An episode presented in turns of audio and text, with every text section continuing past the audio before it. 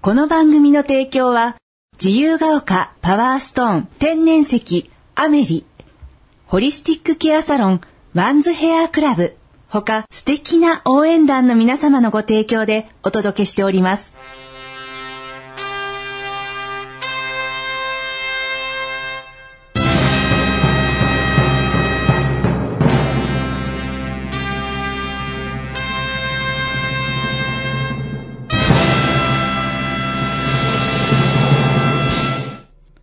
ただいまより、夜のツタンカーメン、発射いたします。トゥリードゥントゥードゥンワンドゥンゼローあなたは、もう、ツタンカーメン。なくては、生きてはいけないなんて。75億光年に一人の一代桜庭つゆきと、アシスタントのギャオでございます。今週もどうぞよろしくお願いいたします。お願いしますあ、ちなみに番組は夜のツタンカーメンです。番組名を言うのをすっかり忘れてましたね。そうですねということで今週も張り切っていきたいと思いますけれどもはい、お願いします。えー、今週はですね、はい何の話からいこうかなと思ったんですけども、はい先週、はい山口に公演で行かせていただきまして、はい山口といえば、なんといっても、はい世界の森健さんですよ。世界の森健さん。世界の森いつもありがとう健ございさまんす。。もう森健さんのお名前を言わないと、はいこのツタンカーメン始まらないというふうに言われてますので、今週もあれ森健さんあの T シャツはをや。山口でしたっけあれ山口ですね。露木命露木命 T シャツは山口の方でやばいやばいですねやばい、山口は暑いんですよ。その中で、はいあの、めぐちゃんの話も、まあ、竹炭の話も前にしましたよあ。、はい、されてましたね。タンタンウサギっていうね、はいそのめぐちゃん、このめぐちゃんもその僕の塾に来ていただいてるんですけども、はいこのめぐちゃんの息子さんの話を前にしたじゃないですか。覚えてますあー、まだ会うのは早いって言ってた、ね。そうそう、大王にまだ俺は会うわけにはいかねえんだと言った10歳の葵くんの話をね、覚えてます。葵くんがもう本当にやばくて、あったんですかいや、あまだ、だってまだ、ぼまだ俺は、早いから俺はまだ会えないって。会えない俺はその大王に会うレベルにないから、まだ会えないって言って、まだ来てくれないんだけども、はいこの葵くんの、はいまだ話が、またものすごい話が飛び込んできまして、はい。ある日ね、めぐちゃんが家にいたら、はい。新聞屋さんから電話がかかってたんだって。新聞屋さんから。新聞屋さんから。家に電話がかかる。読売新聞から電話がかかってたの。はい。お宅のお子さんが、はい新聞配達をしたいと言ってますけども、どういうことですか という、新聞屋からこれは誰かさんに。フレームの完全に誰かさんに感化されてますね。感化されて、で、めぐちゃんはびっくりして、はい新聞屋さんに行ったんですよ。はい新聞屋さんに行ったら、はいそのランドセル姿のはい葵くんが、はいどうしても俺を働かしてく れと。俺を新米だとさせてくれってことを強くアピールしてるわけですよ。だからこれ僕もほら、タイトル忘れちゃったけど、まあ、ポッドキャストに残ってるけども、はい僕の新聞配達の話をしてますよ。ありましたね。僕は9歳、小学校3年生の時からはい、新聞配達をしてた。で、葵くんは今10歳なんですよ。あはい。 10歳だから、はい。 9歳の大王が、新バイトとしてるのに、10歳の俺ができないわけがな いと。いうことで、いても立ってもいられず、ラジオを聞いたらそのまま新聞屋に行 って、交渉しに行った。ぜひ俺を働かしてくれと。お母さんが呼ばれて行き ましたよ。お母さんが呼ばれて行ったら、はい新聞屋さんのおばさんにね、めっちゃ怒られたんだって。あなたの家は、そんなに貧乏なんで すかって。こんなね、子供が可愛い子をね。こんな可愛い子を、はい。働かせるほど、はい。何やってるんですかあなたは。子供ってにい来うさせてのをね、すごい怒られたんだって。確かに。でも、ん別にめぐちゃんは、別に、家が別に生活に困ってるわけでもなく、そうですね。ただ、その葵くんが、新聞配達をしたいということで、で、葵くんは何がしたいかというと、はい僕もラジオで喋ってますけども、うん。僕の場合はもう新聞配達を極めてて、はい自転車をはい。降りずに、はい。猛スピードでポストに入れられるって話をしたんですよ。はい新聞を4つに折ったのを、はい高速でポストに入れられると。それをぜひ俺もマスターしたいと。いや大げさなこと言いました ね、また。いや、これ、いや、でも本当の話なんだよ、これ。本当の話で。でももう押し問答ですよ。っていうか、だって今ね、小学生って働いたら逮捕ですよ、確かあれ。働かしてる方が。ダメなんですだからかもう多分法律がもう禁止ですよ。だけども、葵くんはすごいから、折れない。俺はやるんだって。絶対新聞配達するんだって。すごいですね。すごいよ。で、結局折れなくて、うん。どうなったんですか結局最後は、じゃあ夏休みになったら、とりあえず、その、見学に来てくださいみたいな話になったの。ああ、優しい。お母さんに言われたんですよ。ラジオで、うちの息子に言ってくださいと。あうん。もう新聞配達はしちゃダメだってこと言ってくれって言われたんですよ。間に合いましたかね先週ぐらいからあ、そうだね。夏休みだから、あそうだもしねかしたらまた、そうだねもうすでに行っちゃったかもしれない。だから僕は葵君にね、強く言うよ。んもう新聞配達、絶対やれ。葵くん やれ葵君。お前ならやれる。誰が何と言おうと、やれ。 またメグちゃんに怒られるから、これね。めぐさん、ほんとすみません。本当に、ね。やらせてあげてください。ね、やらせてあげよう。もお金をもらわないで、う。体験とかっていう名前にすればいいんじゃないですあわかっ。たじゃあもうこれ、キザニアだね。うんうん、そうそうそう。体験、職業体験新みたいな。職業体験だな、うんそんな感じだったらそれでいい逮捕されないのかな。政府うんすごいですよね。このなんかね、本当にこの小学生の方たちが、本当にね、このキッズの多さっていうのが、本当ですね。本当ですよ。だからもう小学生のリスナーの方があまりにも多いから、本当にね、トークの内容がね、随分変わりましたよ。 確かに。昔はもうさ、もう変なことばっかりですけど、今もう全く小学生が聞いてるから言えなくなっちゃったよね。確かに。本当にね、この間ね、すごく面白いことがあったんですよ。はいもういつだったかですかね、恵子さんがはい。来ていただいた時がありましたよ。昨年末ですね。昨年末なんですが、うん、昨年の12月。昨年の12月も随分昔の話ですね。いあのね、恵子さんの話を彷彿とさせる、素晴らしい事件が、例の上島コーヒーで起こったんですよ。また自由が丘の上島コーヒー。私も結構行くんですけど、何にも起きてないですよ、いつも。それは、ちょっと持ってませんもっても僕はね、本当人生の中で、持ったことがないから、一度でいいから僕持ってみたいんだよね嘘つ。盛り方講座を受けたいぐらい受けたいんだけども、この上島、でも本当ね、上島コーヒーに来る人がすごく多いね、自由が丘の。いや、普通ですよ。私は普通に仕事したりしてますよ。いや、僕の場合は、やっぱり、アンテナ張ってますよ。常に。常に、はいもう四方八方アンテナ張ってますから。引き寄せて引き寄せていや、引き寄せて。だから、なんでかっていうと、やっぱり、ね面白い体験したいという思いがやっぱり強いですよ。だから僕、宇宙人にも言われましたよ。あんたは本当に引きが強いっていうのはすごく言 われた。いろんな引きうん。が。ここでね、僕、上島コーヒーで仕事してましたよ。はい仕事してたら、僕の横に、大体30歳ぐらいの、はいなかなか冴えないサラリーマン風の男性が座りましたよ。失礼ですね。あいや、冴えてた。すごくいい感じのサラリーマン、僕の大人にお座りになりましたよ。はい一人でいるからさ、別に僕も気にすることなく、まあ仕事をしてましたよ。はいそしたら、まあ5分10分遅れて、女の子が一人やってきたんですよ。うん。女の子が一人やってきて、はいこう周りをキョロキョロしながら、ん探してるわけですよ。うん。探していて、で、僕の横にいた女男性が立ち上がって、あ、すいません、竹島さんですかとか言うわけ。えうん。で、女性がパッと振り返って、はい、竹島ですって言って、あ、あ、どうぞこちらですとか言うんですよ。これ完全になんか出会い系サイトチックな感じじゃないですか。もうこそんな感 じ。もうこれ完全に僕の中では、もうスイッチオンですよ。聞くことにしたんもでうすかこれはまずいと。聞くことにしたこれは何か事件が、これ確実に事件でしょ完全に耳暖房のスイッチが。うん。だって、お互いに初対面ですよ。お互いに初対面が、上社コーヒーに出会ってるわけでしょ。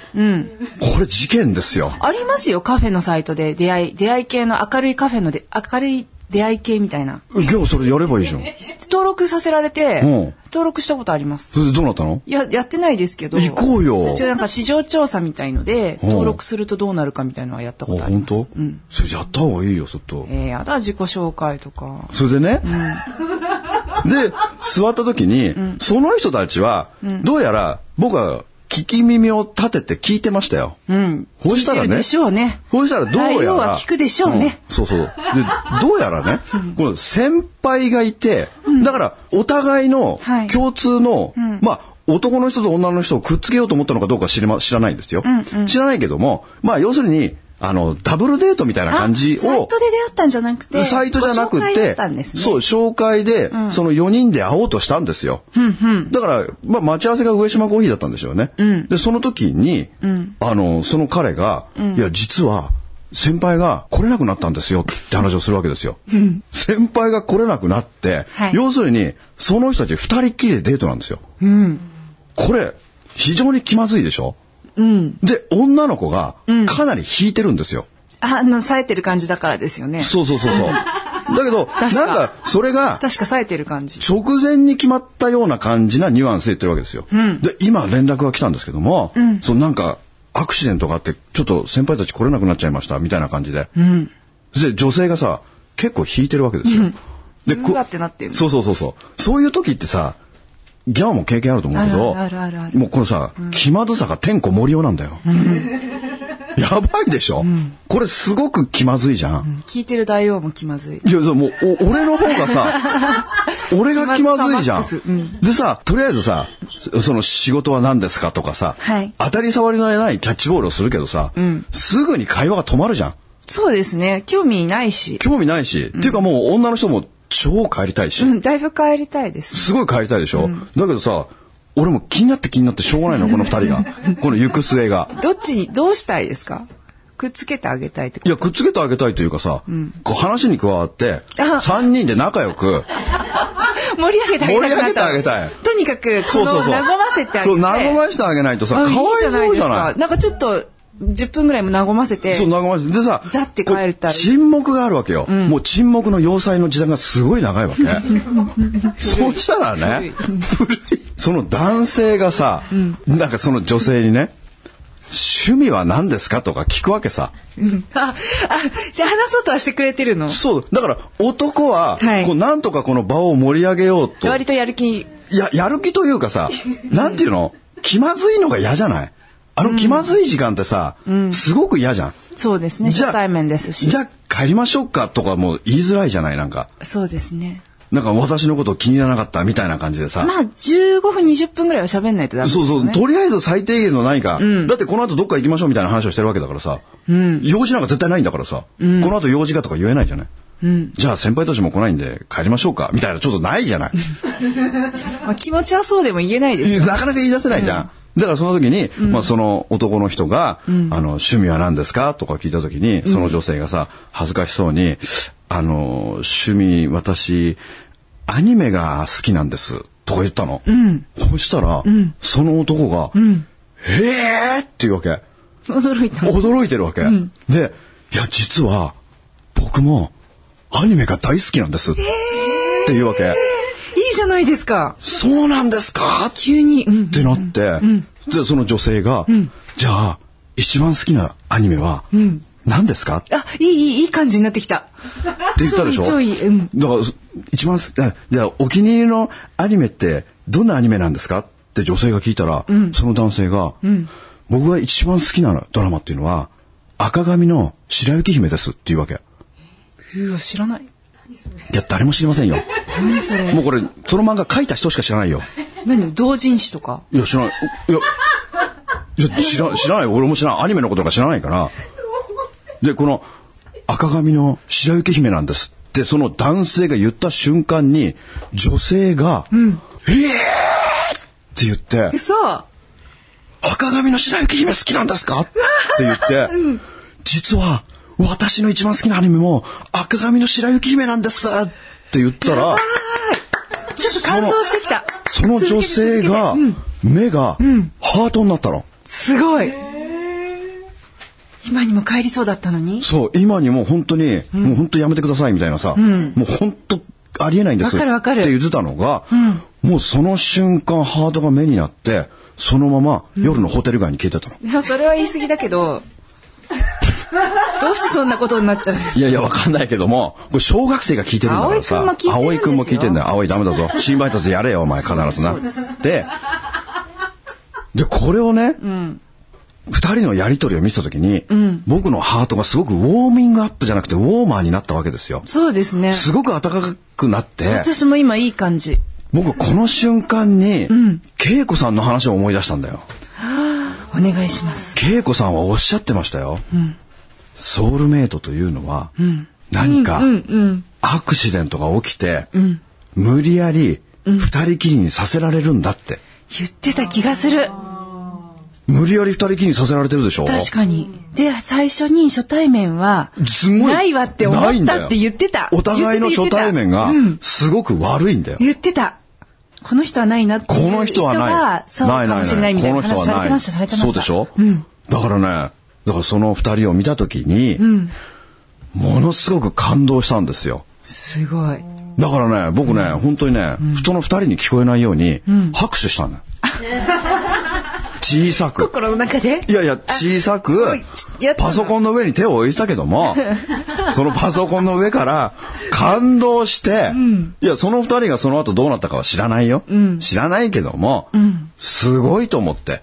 そんな、だって、すごい。もしかしたらさ、んだって、お互いの好きなアニメがうん。一緒ってなかなかないじゃない。しかもワンピースとかじゃないんですよ。そうそうそう。なんていうか、な、よくなわんてい、からないうやつでね、す。わかんないけど、俺なんか知ってんのはさ、もうジャリンコ知恵とかしかないから、 古い。メジャーなアニメじゃないですよ。そうですうね。ん。赤髪の白雪姫だよ。有名なのかもしれないですけどね。いや、これ僕ググりましたよ、すぐに。うん、なんだって。そして運命は、色づき始めるっていうね。やばい。面白い。面白い。だから、二人の運命も色づき始めちゃったんだよ。すごいとこに立ち会いましたね。いやだから本当に感動しソウルメイてト、かもしれないじゃないですいか。や、そうですよ。だって無理くり二人にさせられてる。確かにね。お互いの第一印象は悪い。確かに。だけども、まあ今頃ね、何してるかは知らないですけども、まあおそらく仲良くはなってるはずですよ。そうですね。まあ、付き合ったりとか。だってその後、話がもうずっとアニメの話したの。いや、嬉しいですよ、でも。なんていうか、そういう共通点ができそたらねう。。だってさ、その自分の、気まずさも手伝って。うん、そうそう。最初の方の。だって、ほら、よくさ、好きな映画何ですかって言われて、僕はこの映画が一番好きですって言った時に、私もその映画が一番好きなんですがさ、すごい話がさ、ものすごい合うじゃんか。だからきっとあの二人も、もうすごく盛り上がってたから、なんか。で本当に、うん。まあ、そこまで有名じゃないから、いや、多分ね、有名じゃないと思うよ。だって聞いたことないでしょ赤髪の白雪姫なんて。えー、それ、そうなってくると、その最初の方の気まずいのももうスパイスでしかないですよね。そうそうそう。だからね、僕はものすごく感動しました。本当にえーいける。感動したんですよね。だからその二人のその後がさ、すごく気になるけども、はいだから僕は時間がなっちゃったから、はいその二人にね、あの、アイコンタクトしながら、 幸せになれよっていう思いで、上島コーヒーを後にしたという事件があったわけですよ。いやーいい話。あいい話なのこれ。いい話。あ本当だってこ私と帰っちゃうも ん。いや、帰るよ。ギャオは帰るよね。うんギャオなんかさ、竹島さんですかって言われた瞬間に、パッて振り向いて、違いますって帰るよね。もう瞬時に判断するから。瞬時に違いますっていうね、うんギャオはね。そうううん、違いますみたいんな。 だよね。もしかしたらほらね、先輩が来てたらさ、そんなアニメの話なんかにももしかしたらならないかもしれないでしあょーそうですねうんで、お互いのなるか、もその、なんていうのあのー、仲良くもならずに、引退一印象悪いから、そのまま、いや、ちょっとあの人はいいです、みたいな感じで終わってる可能性も非常になきにしもあらずなところを、その二人が来なかったがゆえに、ね、今頃す、ごい熱いかもしれない。紅葉なんかしてくれてるとね。はいいんだけどね。このラジオ聞いてないのかなあの二人な。聞いてないですね。聞いてないよね。そうだねな。んかお便り。あ、お便り行きましょうね。はい。はい。えーこんにちは。いつも楽しい番組をありがとうございます。ありがとうございます茨城県在住の方からですね。はいはい10歳の子供と毎晩寝る前に繰り返し聞かせていただいております。子供のお金の使い方の件で質問です。おごられ女の顛末の回を聞いてから、子供はたまに自分のお小遣いでお友達にお菓子をおごっています。あんまり子供同士でお金のやり取りは良くないように思い、自分で稼いでいないから大人とは違うんだよと言いましたが、今一つ納得していない様子。ぜひ子供向けのお金の話も取り入れていただけたら幸いです。よろしくお願いいたします。これからも毎週の更新を楽しみにしています。あということあでりが、ございます葵くんみたいに信じちゃって、ねえ。お小遣いを投げ打ってこ、お子様なのに、お菓子をうんそうだねおごりまくってると。やっぱりあの、このね、やっぱり、ツタンカーメンを、うん。こうす、もう、ハマってる、そのキッズの方たちっていうのは、やっぱね、すごい波動の高い 私も子そう思供いますたちですよ。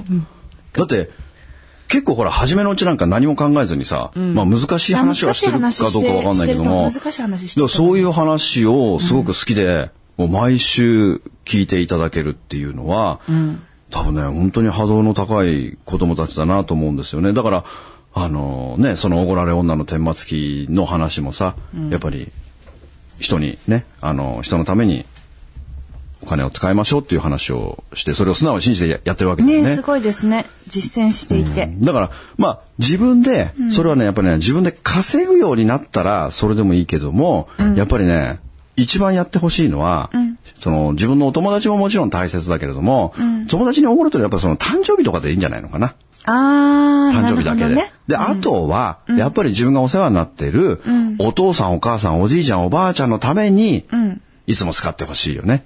あ、いいですね。おじいちゃんそうそうそうおばあちゃんとか絶対喜ばれるいと思や、うし喜びますよ。だってね、やっぱおじいちゃんおばあちゃんからもたくさんお小遣いとかもらってるだろうし、まあお小遣いもらってなくてもなんか買ってもらったりとか普段お世話になってるから、そういう自分のお世話になった自分の身内というかね、そういう人たちに、お母さんいつもありがとうとか、おじいちゃんいつもありがとう、お父さんありがとうみたいな感じで、それでやっぱり返してってほしいよね。なんか、ね、お金だけの話じゃないですしね。そうそうそうそうエネルギー的なことで。やっぱりね、あの、そういう子供たちがね、すごく増えてるっていうのはね、すごくありがたいと思いますよね。だからここから先、そういう子供たちが、あの、やっぱり、おお父さんお母さんがこのツタンカーメンを聞いてくれていて、はいやっぱりね、コンビニとか行った時にね、あの、募金箱に入れるようになったんですっていう人結構いるんですよ。素晴らしいですね。そう、そうすると、お子さんたちが一緒にスーパーとかコンビニ行った時に、お母さんお釣りもらうと、子供が言うんだって、なんで募金箱入れないの って。っていう、怒られるんですっていう人二人ぐらいに言われたかな。へー。すごいよママにもね。やってほしいんですね。そうそうそうそう、だからそういう子供たちが増えてるから、でも僕もすごく嬉しいですよね。やっぱお金の話もね、本当よく、よくよくしますけども、やっぱり本当ね、お金やっぱり入り口ばっかり求めてどうやったらお金が入ってくるのかどうやったらお金が儲かるのかっていう部分をすごくフォーカスしてるけども、はいやっぱりお金って出口だから、やっぱりいかに美しく手放していくのかっていうのがすごくテーマで、で僕も多分そうラジオで喋ってると思うけども、はいやっぱりその自分の周りにいてくれてる人っていうのはそうだけども、やっぱ僕の中でねあの心がけてる部分があって僕はその宇宙人に言われたのがね、はいこれラジオで喋ってるかなあの今からい3年ぐらい前かな3年ぐらい前の時に、あの仕事がね立て続けにね大きな話が3つぐらい来たんですよ。はい。 3つぐらい来て、すごくいいとこまで来たのに、その3つがね全部流れたことがあるんですよ。なんか聞いたかも。うんうん流れちゃって、はいでその時に、とある宇宙人に言われたのが、あなたは大きな仕事をっていうか大きなお金が入ってきそうに最近なったでしょって言われて、いやなんでわかるんですかっていやわかるわよそんなのってでもその話うまくいかなかったんじゃないって言われて、いやなんでわかるんですかそうなんですよって言った時に、それはなんでかというと、はいあなたがまだその準備ができてないって言われたんですよ。やっぱ宇宙の法則の中には準備なき者には一切の介入をしないっていう法則があるように、僕の方に受け取る準備ができてないさらに僕の中でそのお金を例えばまあ何百万なのか何千万か、はい一気に手にした時に、よく宝くじもそうじゃないですか宝くじってさ、高額宝くじに当たった人は絶対に9割は不幸になるっていうもう法則が統計学でもう出てるわけですよ。聞きますねもう必ず不幸になるわけですよ聞く。だからこの人生は棚からぼたもちっていうのが一番の注意点なわけですよ。危ないですね。危ない危ない。本当に危ないわけですよ。だから、その棚からぼたもちっていうのこそ、注意しなければいけないわけですよ。だから宝くじなんていうのは、要するに、神からの預かり物だからさ。例えばあなたに3億円預けますよ。この3億円、あなたどう使いますか時間の欲求を満たすためだけに使うのか、周りの人たちのために使うのか、世のため、人のために使うのかっていう部分をすごく試されてるけども、高額宝くじに当たった人たちは、全部自我の欲求を満たすために使っていくがゆえに、ああ、あなたは全部自分のためだけに使うんですね。と言って、その後、とんでもないことが降りかかってくるわけですよ。だから、その10人の、あ、アメリカでありましたよ、10人の宝くじ。だアメリカってさ、丸が一桁多いからさ、あ、なんかすごい額当たるんですすよね。ごい額ですよ。10億、20億、30億、40億、50億とかあるじゃないですか。だからその高額宝くじに当たった人たちの、1年後をドキュメントっていうので追跡したときに、その10人の中のもう9人は不幸になっていて、さらに、その10、その10人の中の9人が不幸になっていて、3人ぐらいはもうすでに1年後は亡くなってるわけですよ。そう、なくなってる。亡くなってるんですよ。聞きますねそう。で、で、またそのさ中の3人ぐらいが刑務所に入ってるわけですよ。で、残りの3人ぐらいが、もう借金大王になってるわけですよ。だからそのお金を元手にして、そのお金を増やそうとして、ギャンブル、それから株、それから土地、いろんなものに手を出すけども、バブルが崩壊したかわからないけども、一気に。だからしゃ、プラスマイナスゼロならまだいいですよ。あ、そうですね。まだプラマイゼロだったらいいけども、それで借金大王になっていくわけですよ。で、残りの一人だけが、えー不幸になっていなかった。その人たちは誰かというと、農家、老夫婦が、その何十億円当たったけども、その老夫婦が、当たった次の日も畑を耕してたっていう人たちなんだよ。なかなかできないですよ。できないですよね私だったら遊びに行く。もうギャオは全部使うもんね、もうね。それをいかに増やそうかっていうね。増やさん、 まず使いたいですよね。だから本当試されだから本当にね、ほん田中のぼたもちこそ、試されてるんだっていう、この頭の中の回路を作っていかないと、非常にその後、怖いっていうかね。だからこのお金の使い方っていうのも、やっぱり入り口ばっかり考えてるけども、いかに世のため人のため。だから臨時収入なんかまさにそうですよ。臨時収入こそ試されてるわけだから、このお金をどうやって使っていくのか。あと、周りの人たちに喜ぶように使っていく。だから僕はその宇宙人に言われたのは何言われたかっていうと、はいそのお金を、あなたは何に使うのかっていうのを、明確にしていない限り、大きなお金は入ってきませんよって言われたんですよ。それが準備っていうことそうそうそうそう。だから僕はその時に、はいもちろん自分の中でいろいろありますよ、あの、モンゴルの子供たちとかいろいろあるけども、その人に言われた一言がね、僕の中でものすごく衝撃的だったんですよ。それ何言われたかっていうと、はいそのお金をね、別に全部じゃなくてもいい。全部じゃなくてもいいけれども、覚えておいてほしいのは、あなたが今まで見たこともないし、会ったこともないし、聞いたこともない子供たちのために、使ってくらんって言われたんだよね。